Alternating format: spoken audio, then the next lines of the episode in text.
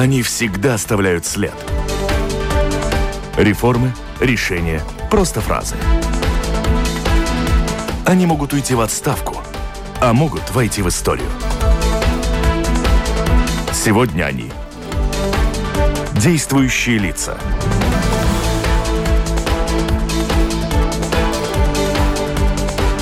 Добрый день.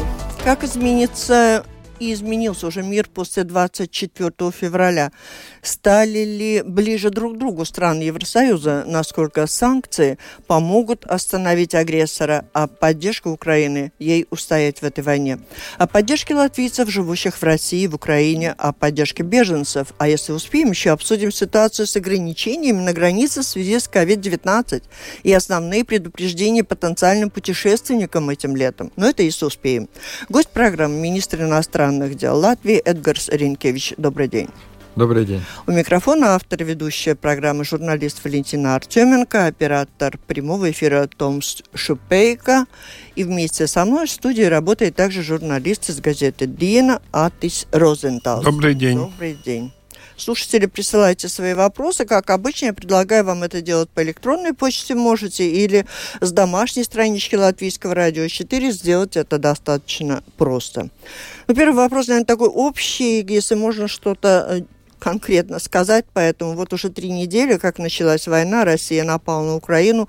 Что можете сказать о вероятности и сроках прекращения конфликта? Я думаю, это ответ которые я не могу сейчас дать. Я думаю, что на этот вопрос ответ может дать только один человек во всем мире. Это президент Российской Федерации Путин, кто решил напасть на Украину абсолютно без всякого повода. И если мы видим, что кто-то в Кремле думал, что это нападение будет легким, что Украина капитулирует, что Киев, другие города украинские падут, то сейчас э, идет, я бы сказал, ожесточенная война. Мы видим, что украинцы держатся и воюют очень хорошо и смело. И я считаю, что сейчас ну, многие сценарии, о которых говорили аналитики до э, российского нападения, они, эти сценарии просто корректируются, как мы э, сейчас обсуждаем этот вопрос. Ну вот у меня такой вопрос. Много было сценариев. Один из них, который озвучивается чаще всего, что Путин рассчитывал на то, что война будет недолго, его выйдут встречать пирогами, хлебом, солью. То есть он рассчитывал на людей, которые живут в Украине, которые ждут прихода. Но эти же люди, пусть их не оказалось столько, чтобы поддержать режим Путина, но на территории Украины есть, наверное, люди, на которых они рассчитывали. Какова их судьба сегодня? Что-то известно? Они где-то выходят? Ну, знаете, так случилось, что я первый день войны вместе со своей коллегой из Эстонии находились в Киеве. И, конечно, визит должен был прерваться, и э, по настоятельной просьбе наших украинских друзей мы должны были отбыть э, не, конечно, самолетом, а через э, украинско-польскую границу, и, ну, там из Киева до границы где-то нормальных условиях, кажется, 7-8 часов езды. А в тех условиях это было более чем 10-часовая поездка. Я видел реакции людей, я видел, что они думают. А, и я видел очень много тех людей, которые говорят на русском, у которых русский является первым языком, скажем так, они, скажем, выученным в школе. А, и все они были Э, в недоумении, в шоке, но тоже они были очень злые тем, что на них напали. Да, были, конечно, э, тоже и такие сигналы информация, что там есть какие-то группы диверсантов, есть люди, которые выходят с особыми повязками, там были какие-то там люди, которые поддерживали, но мы видим сейчас, как вы справедливо сказали, уже третья неделя войны. Три сегодня. Да, да, третья, да, э, уже начинается четвертая. И мы видим, что, ну, даже в тех областях, которые считались на Востоке более, возможно, склонны к более сотрудничеству с Россией, там идет очень жесткая война. Это все же невозможно без поддержки населения. Вот вам и весь ответ. Я думаю, что большинство украинцев, независимо от того, украинский или российский э, язык является им э, родным, они просто борются. Ну, э, из этих сценариев, которые озвучиваются, все время есть вот это напряжение на того, выйдет ли это, эта война из масштаба Украины, перерастет, перерастет ли она в чем-то более масштабном, ну, не, не хотелось бы сказать Третья мировая, но это тоже звучит очень часто. Э, вот какие основные факторы, э, которые могут э, увеличить этот масштаб этой войны. Э, э, мы знаем всю эту эпопею насчет того, дать Э, из натовские, натовские силы включить или не включить и так далее. Но, но что, э, при каких факторах это может развязаться э, более широко? Ну, опять на этот вопрос ответ может дать только один человек. Это опять господин Путин, потому что что мы видим? Мы видим, что я здесь абсолютно согласен с мнением, что он не ожидал того, что будет ну, такая встреча не цветами, не пирожками, не хлебью с солью, а ракетами, автоматными очередями и, и дронами. Э, наша стратегия, которая обсуждалась еще до войны, и мы готовились к такому развитию сценария тоже, э, она состоит из трех элементов. Это, во-первых, поддержка Украины, поддержка Украины э, и вооружением, и другими средствами, которые им нужны. Потому что Украина, это вчера признал практически тоже и Международный суд э, ООН, Украина э, сейчас подвергается агрессии со стороны России, э, и это нарушение международного права. И Украина в данном этапе осуществляет право на самозащиту. Второе – это санкции против Российской Федерации. Мы понимаем, что санкции быстро не остановят войну, но они довольно разрушительны для военной мощи, военной машины России. На это мы должны тоже сделать. И если есть такое агрессивное государство, которое нарушает международное право, суверенитет другого государства, то здесь э, все же э, мы должны реализовать то, что я бы назвал специальной экономической операцией по поводу усмирения агрессора Российской Федерации. Третье – это усиление натовских сил здесь, в регионе. Я знаю, что есть люди, которые думают, что смогут э, махать здесь российскими флагами и устроить что-то подобное. Не выйдет, не будет. Забудьте. Мы можем работать вместе, жить вместе только на таких условиях, где мы все понимаем, что Латвия независимое государство, ценим Конституции и принципы нашей страны, но поддержка агрессивных действий Российской Федерации здесь будут пресекаться. Так что я думаю, что здесь э, эти принципы абсолютно ясны. По поводу возможной войны, да, э, НАТО и будет опять саммит НАТО на следующей неделе. НАТО сейчас делает все, чтобы война не переросла а, вообще европейский конфликт, да, это вызывает э, недоумение и критику и со стороны Украины, и многих людей тоже э, в натовских странах, например, по закрытию воздушного пространства силами НАТО, это бы означало прямой конфронтации. Я думаю, что есть э, и другие варианты. Есть вариант передачи Украины всех зенитных противовоздушных комплексов. Это сейчас делается, укреплять ее обороноспособность. Но если кто-то в России э, хочет э, развивать этот конфликт, я думаю, что и генеральный секретарь НАТО, и э, руководители Альянса сказали четко, что если будет хотя бы малейшее наступление на территории НАТО, будет ответ жесткий, и нас не запугать никакими там ядерными угрозами, ничем другим. Так что здесь мы возвращаемся в холодную войну или у нас вторая холодная война? Как изменится мир в зависимости от того, как страны реагируют на агрессию? С одной стороны, голос стран Балтии, он звучит здесь гром, громче и резче относительно санкций и мер, которые следует принимать, чтобы остановить эту войну. И есть э, страны, которые не готовы, например, отказаться от газа, Неверно. нефти. Неверно. Э, до 24 февраля я бы сказал, да, были вопросы, где э, наш голос был слышен больше, более резко. Сейчас я бы хотел сказать, что единство стран Евросоюза и НАТО большое. Да, есть вопросы, где обсуждаются, например, следующие шаги. Это вопрос отказа от российского газа и нефти. Некоторые страны это могут сделать быстрее, некоторые нет.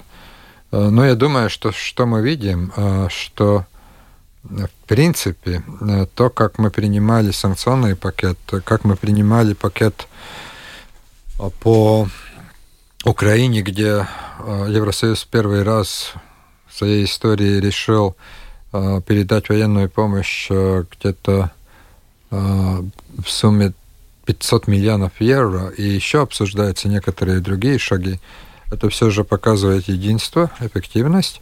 Ну да, вместе с тем мы сейчас понимаем, что некоторое время нужно для того, чтобы, например, переориентировать газовые нефтяные потоки. Здесь ведется работа, работа с Алжиром, с Норвегией, с Соединенными, Штат... Соединенными Штатами Америки, с Катаром. А, да, некоторые страны просто так быстро не могут отказаться так, за 2-3 недели. Ну вот Венгрия ну, как-то решительно выступает. И Венгрия поддержала весь санкционный пакет. До этого, я думаю, что когда придет время решить другие санкционные пакеты, это решение тоже будет единогласным. Но до этого мы сейчас видим те проблемы, которые не решались с Евросоюзом, они сейчас в спешном порядке решаются, да, это требует времени. Хорошо, это что касается стран Евросоюза, вы заверяете, что сегодня мы едины, и здесь нет противостояния, мы не изменим э, единство внутри.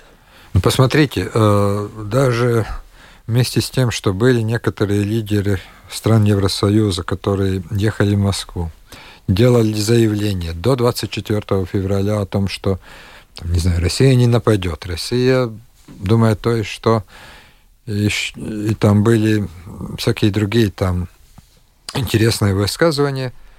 После 24 февраля решения принимались быстро и единогласно. Я думаю, часть этого э, феномена, я бы сказал, того, как мы быстро приняли эти, это решение, то, что очень много и премьеров, и президентов, и канцлеров, которые ехали в Москву или встречались с, господином Путиным, они думали, что с ними разговаривают от души и честно. А что мы видели, что, в принципе, да, были какие-то там переговорные процессы, а с другой стороны, подготовка военной операции, агрессии против Украины шла быстро и э, полным ходом, и, я думаю, просто, ну, очень много лидеров тоже на личном уровне обиделись на Россию, что просто им лгали. Ну а что касается стран не Евросоюза, Япония, Китай, их позиция? Япония ввела санкции, Япония является членом э, Большой Семерки. Э, то же самое мы видим от некоторых других государств. И мы видим, что тоже и Китай не спешит с большой помощью к России. Я думаю, там тоже взвешивают все финансовые, экономические риски. Там тоже понимают, что, в принципе, но так как э, сейчас себя ведет Россия, это все же э, вопрос не только экономический, но и репутационный, и юридический. Ну, мы видели, что, например, на Совете Безопасности ООН когда голосовалась резолюция по осуждению Российской Федерации, там Российской Федерации есть право вето. Единственная страна, которая проголосовала против и наложила вето на резолюцию, это была Российская Федерация, Китай воздержался, это все же тоже сигнал. Мы видим тоже и голосование, например, в Генеральной Ассамблее. Да, есть некоторые такие маленькие ну, шажки, которые мы тоже должны рассматривать в контексте международной реакции. Но насколько вот э, правоподобны те высказывания тоже некоторых экспертов, что э, вот сейчас уже от Японии появился опять курильский, курильский вопрос, но что у Китая тоже может возникнуть какие-то интересы. Э, ну, если Россия будет ослаблена, что тоже на какие-то территории вдруг заинтересоваться? Я абсолютно Согласен, потому что я думаю, то, что сейчас делает Россия для каких-то, ну, для меня не особенно рациональных, но понимаю, что э, то, что для нас рационально, для других, возможно, нерационально и наоборот. Но то, что сейчас делает Россия, в принципе, и Южная Осетия, и Абхазия, и так называемые народные республики, и Крым – она подготавливает, в принципе, возможность э, когда-то в будущем, а мы никогда не знаем, что будущее может принести. Там был такой Советский Союз, держался, держался, распался в свете интересных событий. А, я думаю, что это создает условия политические, юридические для того, чтобы когда-то кто-то или Китай, или другие страны, у которых есть претензии к Российской Федерации, или они об этом много не говорят сейчас, но они могут появиться. О Крыме, о, об Украине тоже до 2014 года никто ничего не говорил, а просто взяли, оккупировали, присоединили. Но это, я думаю, что э, то, что делает сейчас Кремль и российское правительство, это, э, это чревато думаю, очень такими тоже отрицательными последствиями в будущем.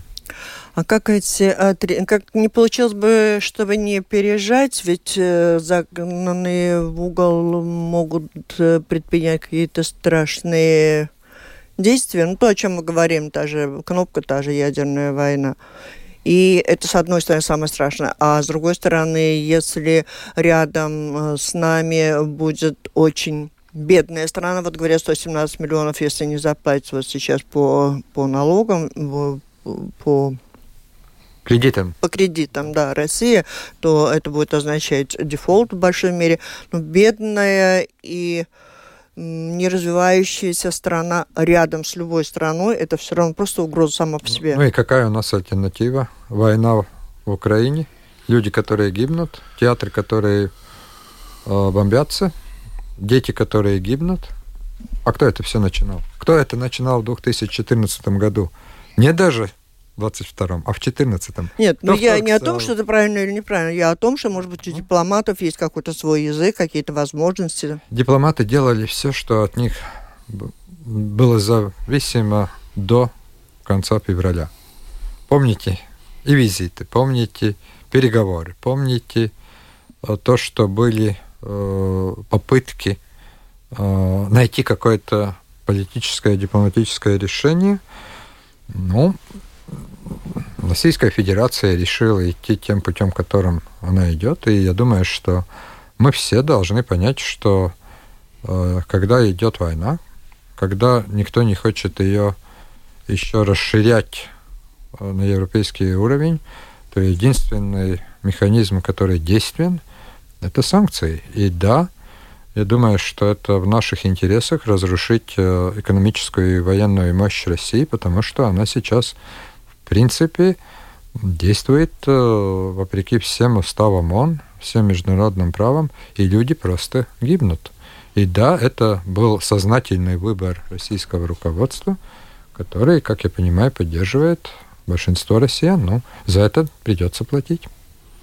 Но что касается вот тех стран, из которых, ну, как говорят, э, берут, сейчас э, вервируют наложников, например, там из Сирии, э, есть ли какой-то вариант, что если их э, действительно будет много, то, то какие-то санкции против Сирии тоже э, включаются? Или это не на государственном уровне, это не касается? Я думаю, что Сирия уже у нас многих санкционных списков, я даже не знаю, там да, надо тогда которых нет, посмотреть, да? что там еще можно сделать. Нет, просто я думаю, что в таком случае, да, это, конечно, можно посмотреть там на какие-то санкции, но в принципе мы, мы говорим тогда о том, что если там будут наемники из Сирии или из других стран, ну, с ними будут поступать, как на войне поступают.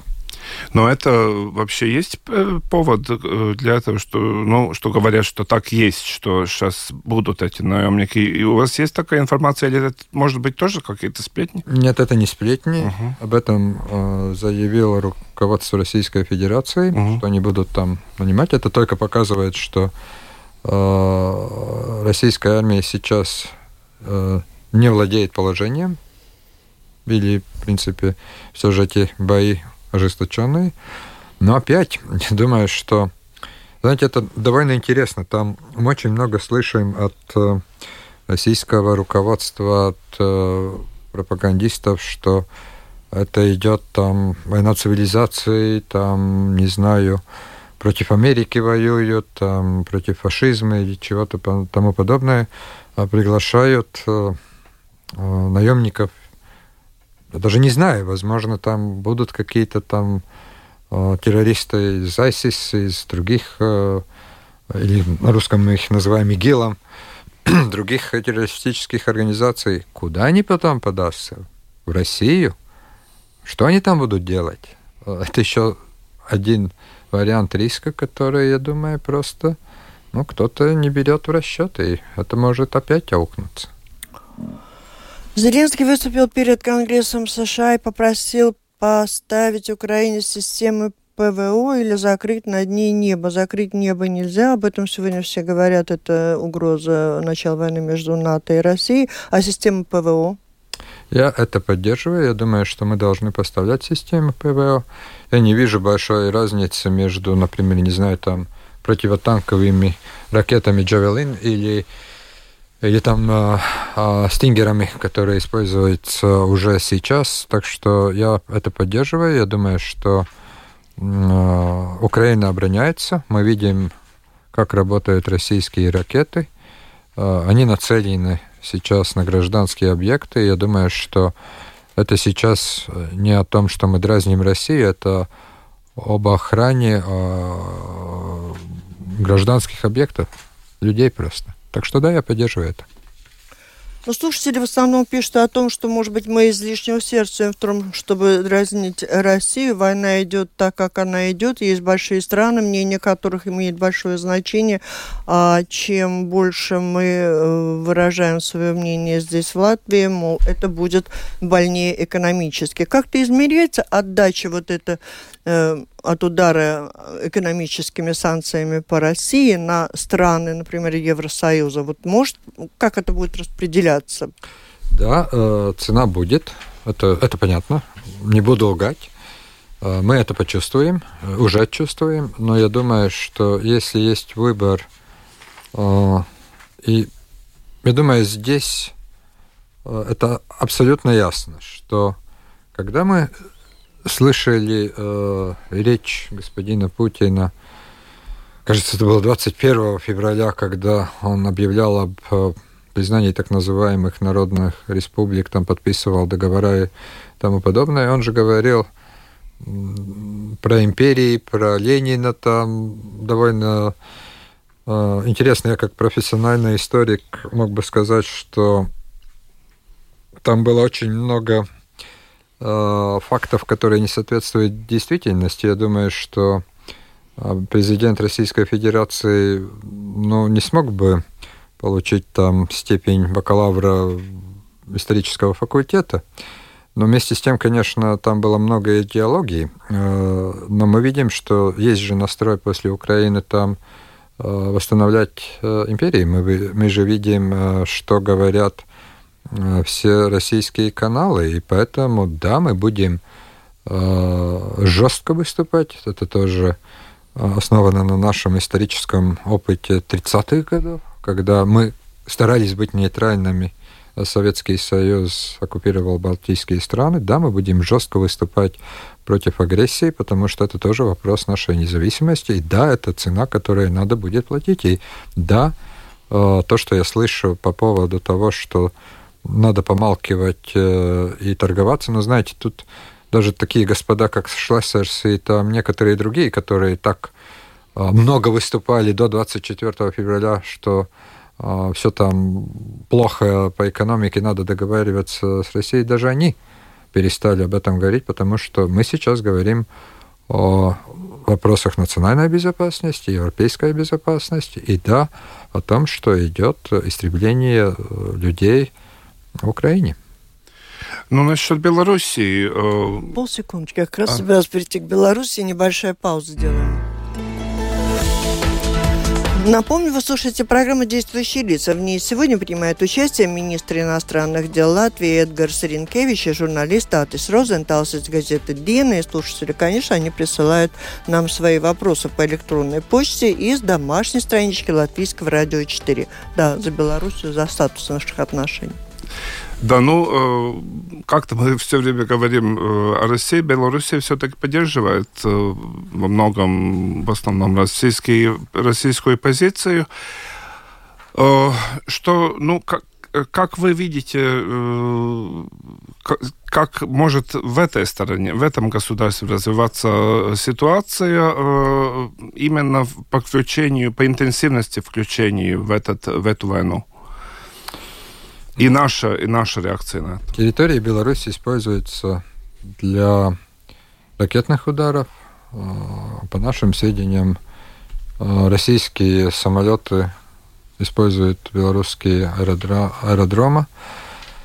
Мы знаем, что в Беларуси находится контингент российских войск, который тоже наступал на Киев. А, так что, в принципе, Беларусь э, и гражданин Лукашенко за это все в полном ответе. Я думаю, что здесь наша позиция очень ясна.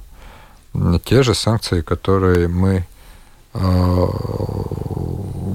вводим против Российской Федерации, они должны тоже вводиться против Беларуси. А каковы сегодня дипломатические отношения у Латвии с Россией, учитывая, что посол здесь в Риге, но мы же не разрывали Нет, дипломатические э, отношения? посол был вызван на консультации. Э, мы проконсультировались, э, он вернулся в Москву. Так что дипломатические отношения между Латвией и Россией, они существуют. Ну, конечно, на данном этапе они больше формальны, чем чем содержательно. Э, Латвия прекращает выдачу виз россиянам, так было сообщено. Прекращено. Это было сообщалось одновременно с отзывом посла тогда. Может быть, что-то изменилось с выдачей виз, как на сегодня смотрит? Нет. Да, мы решили не выдавать обычные туристические визы, там другие визы за исключением гуманитарных и особых случаев. Ну, под особым случаем, например, там, я не знаю, ваши коллеги – российские журналисты, члены их семей, люди, которые подвергаются политическим преследованиям. А гуманитарные, ну, это, например, не знаю, дедушка, бабушка, мама, папа больны. Если есть, конечно, этому подтверждение, то люди могут их навестить. Ну, ну это такая категория, это такие примеры, которые я могу э, здесь uh-huh. привести. Uh-huh.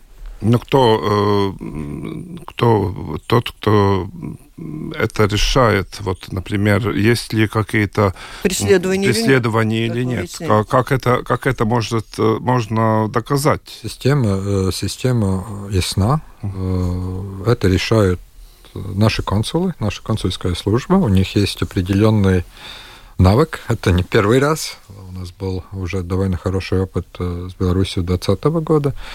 Да, если есть там, не знаю, документ, подтверждающий, ну, как я сказал, там, болезнь э, родственника или нет, с болезнью ясно. Это, это же тоже видно. Здесь, ну, например, закрывается телеканал «Дождь», или закрывается там «Эхо Москвы», или закрываются какие-то российские издания, э, и вводится там уголовное наказание там за Э, то, что нельзя называть э, то, что происходит в Украине войной. Ну, если кто-то э, там преследуется, это, это, это можно установить довольно быстро. Но у этих вот. людей нет статуса беженцев. А я вот хотела спросить, а у кого есть шенгенская виза? У них остается право да. приезжать? Независимо от того, оппозиция, а не позиция? Да, пока шенгенские визы могут быть использованы, но это тоже вопрос, который сейчас рассматривается на уровне Евросоюза. А, то, что мы решили, мы прекратили выдачу виз. А, не только мы, тоже и некоторые другие страны Евросоюза это сделали.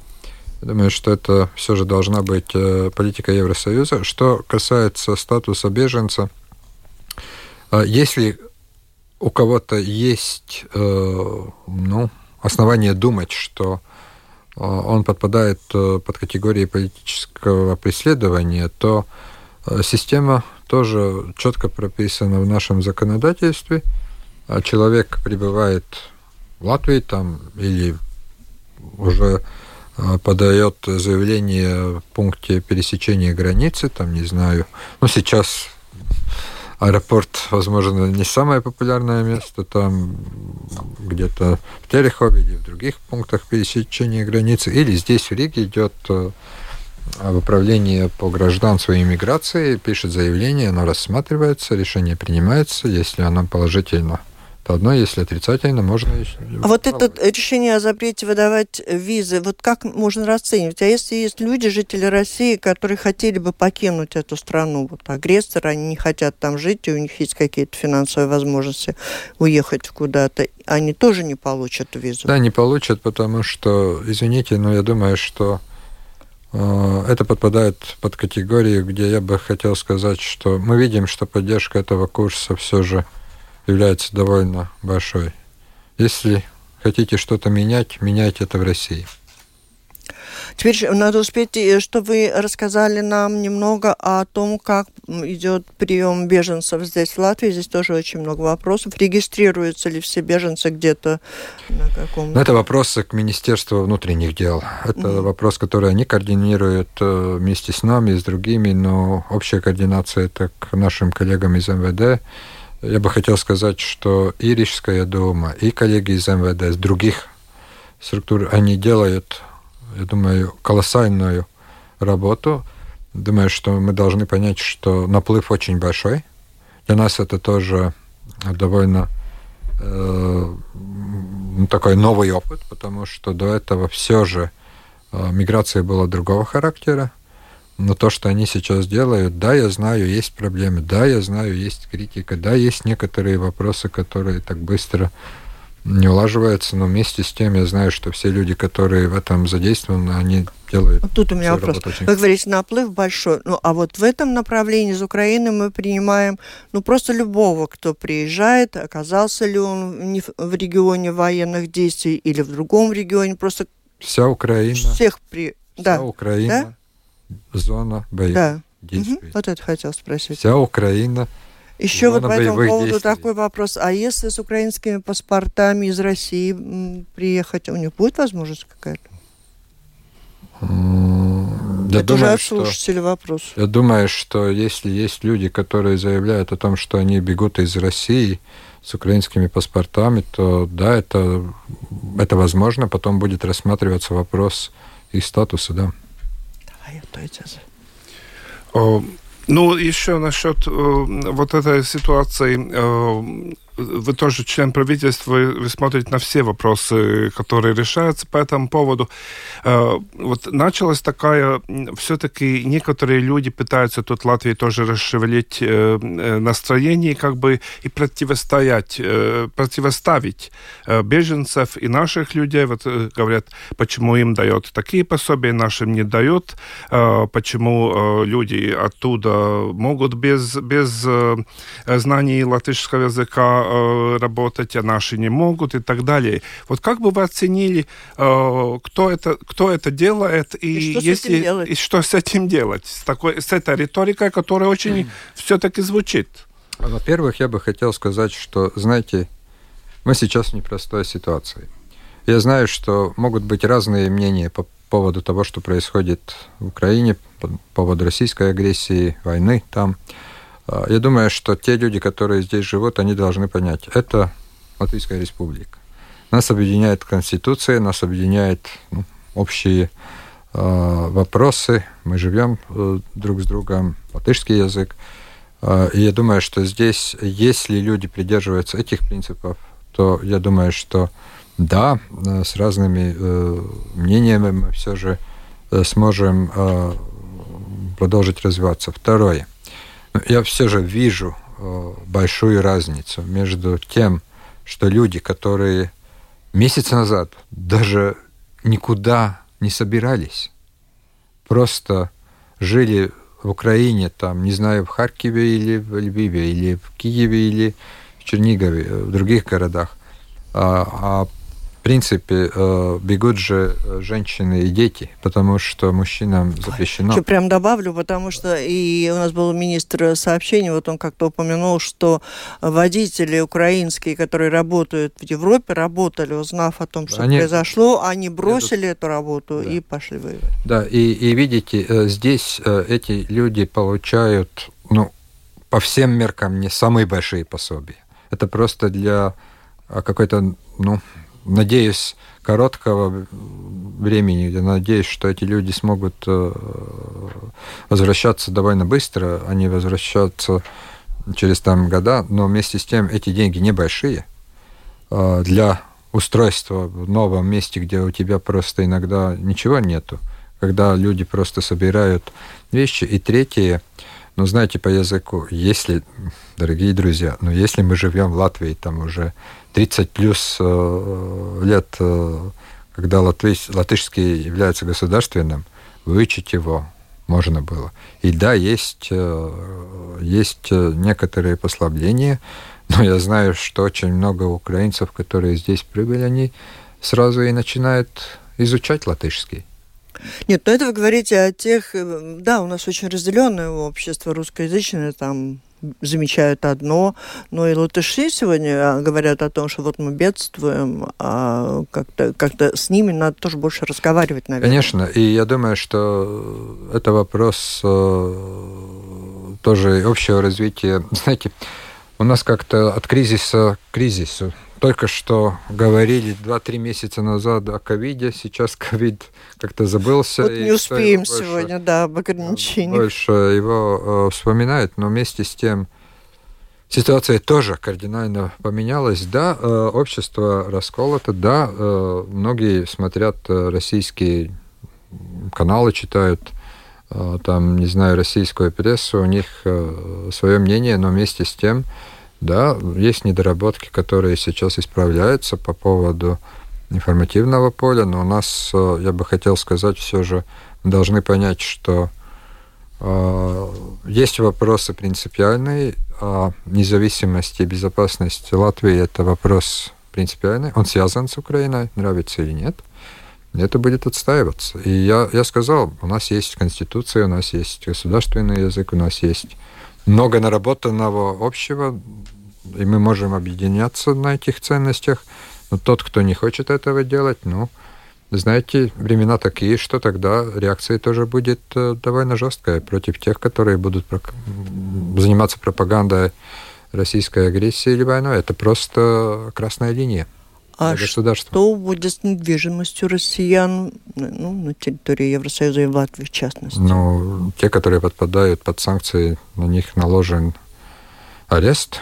Он, возможно, не выглядит, как бы там полицейские не охраняют, но есть отметки а, в государственных регистрах, как это делается во всех странах. Они не могут э, с этим э, имуществом там поступать, как им Хочется... Ну, они уже лишены его или еще нет? Арест – это не конфискация. Угу. Есть разница. Так, Санкции и... – это арест, это то, что вы не можете им пользоваться...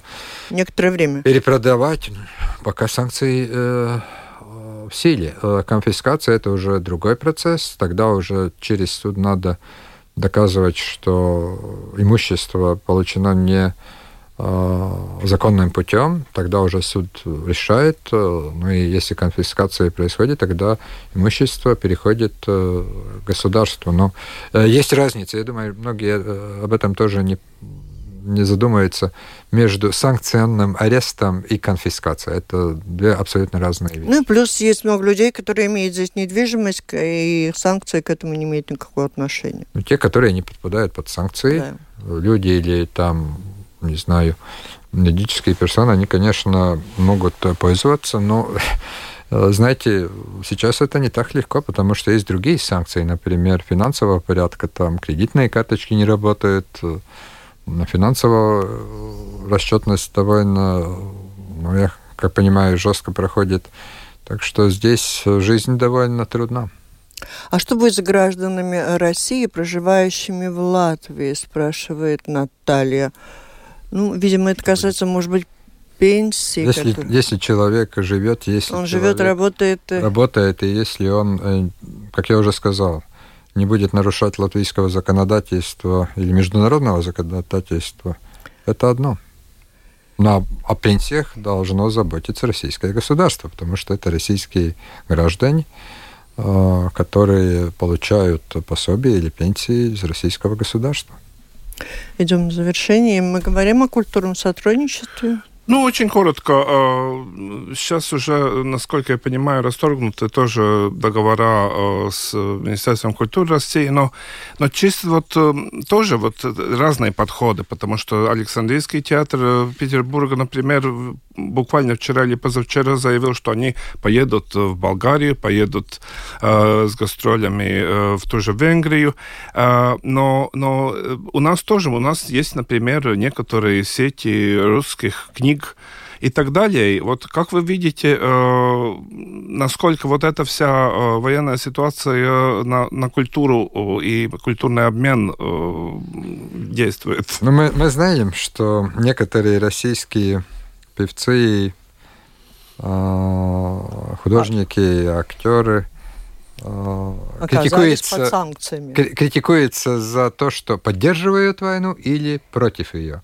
Если поддерживают, то, как вы говорите, некоторые под санкциями. Если против, то под российским а, давлением. Да. Я думаю, что, знаете, когда начиналась Вторая мировая война или и Первая мировая, она все же есть такие ситуации в жизни, когда ты не можешь просто сказать, это меня не касается. Есть какие-то общечеловеческие нормы, которые все же э, люди ожидают, и это, конечно, выбор каждого, или спортсмена, или артиста, или, или художника, или деятеля культуры. Э, я не могу сейчас точно прокомментировать какие-то, возможно, детальные вопросы. Это больше вопрос к министру Министерству культуры. Я могу сказать, что я не думаю, что в этом году э, такие культурные мероприятия смогут пройти просто, знаете, так как 10 лет назад, там, не знаю... Ну и как 5 лет назад. Э, ну, даже 5 лет назад уже было труднее, потому что Крым uh-huh. случился. Uh-huh. Возьмем точку 2011-2012 mm-hmm. года. Но, но вместе с тем, я думаю, что здесь, э, да, это, я думаю, это ситуация, где просто очень много э, деятелей культуры или спорта не могут остаться просто в стороне, но их выбор это означает тоже а какие-то последствия действия. Существуют ли еще какие-то вот ограничения, связанные с распространением ковид для пересечения границы, или это все-таки, будем надеяться, вчерашний день? Сертификат. Э, все же еще пока много стран требует э, сертификата вакцинации или болезни. Но, знаете, э, я думаю, в этом году будет легче э, путешествовать Особенно... Вот последний вопрос про путешествие летом. Какой ваш... Сами планируете куда-то? Я, я все время где-то... Ну, вы по работе. Езжу. А, Но туристические как, фирмы когда, говорят, когда что, у них, э, что люди все-таки боятся а вы на войны, и поэтому... или на... на самолете. Как, когда у меня отпуск, я его провожу в Латвии. Ну, больше, издержки больше, профессии. Большая часть моей работы происходит э, за границей. Ну вот, вот, вот тут турфирмы говорят, что у них упало сейчас, э, упал интерес, потому что люди боятся из-за всего, всей этой ситуации. Конечно. А, и это абсолютно нормально. И это абсолютно нормально, когда люди боятся, потому что то, что сейчас происходит, ну, знаете, мы смотрели какие-то там фильмы о войне, войне, читали, думали, что, ну, какие наши предки глупые. С нами это никогда не случится. случится. Я думаю, что все же оптимист. Я, я думаю, что Украина выдержит, выстоит. Я думаю, что будет заключено какое-то все же перемирие или даже мир. Не знаю, на каких условиях. Э, я думаю, что все же э, тоже этот страх немножко пройдет. Но вместе с тем, что понятно, что так как сейчас поступила Россия, даже если будет найдено какое-то политическое решение, э, с нашей стороны мы будем жестко рекомендовать людям не ехать в Россию и Беларусь, не делать бизнеса с этими странами тоже, и если будет какие-то послабления международного порядка. А путешествовать по Европе? Я думаю, вы можете путешествовать по Европе. Мы тоже ждем гостей здесь из Европы. Мы понимаем, что есть некоторая настороженность, но вместе с тем э, все же я думаю, что э, жить надо сегодня, а не через 10 лет.